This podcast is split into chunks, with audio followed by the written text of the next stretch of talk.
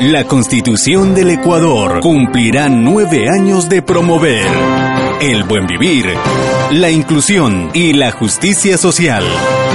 Le invitamos a conocer más de cerca los beneficios de la Carta Magna. La soberanía alimentaria tiene su espacio en la actual Constitución. Por primera vez en la historia republicana se constitucionalizan normas para garantizar la soberanía alimentaria, considerada como un objetivo estratégico y una obligación del Estado para garantizar a las personas, comunidades, pueblos y nacionalidades el acceso de manera regular, libre y permanente a una alimentación sana y adecuada.